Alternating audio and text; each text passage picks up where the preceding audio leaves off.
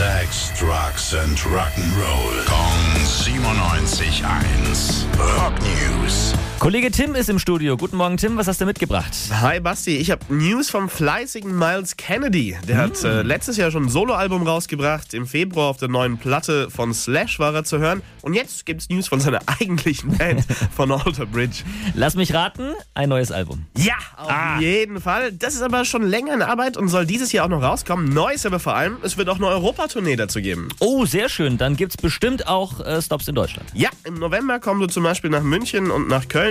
Und als Support haben sie dann Hailstorm mit dabei und Mammoth WVH, die Band von Wolfgang van Halen. Oh, schöne Kombo. Danke dir.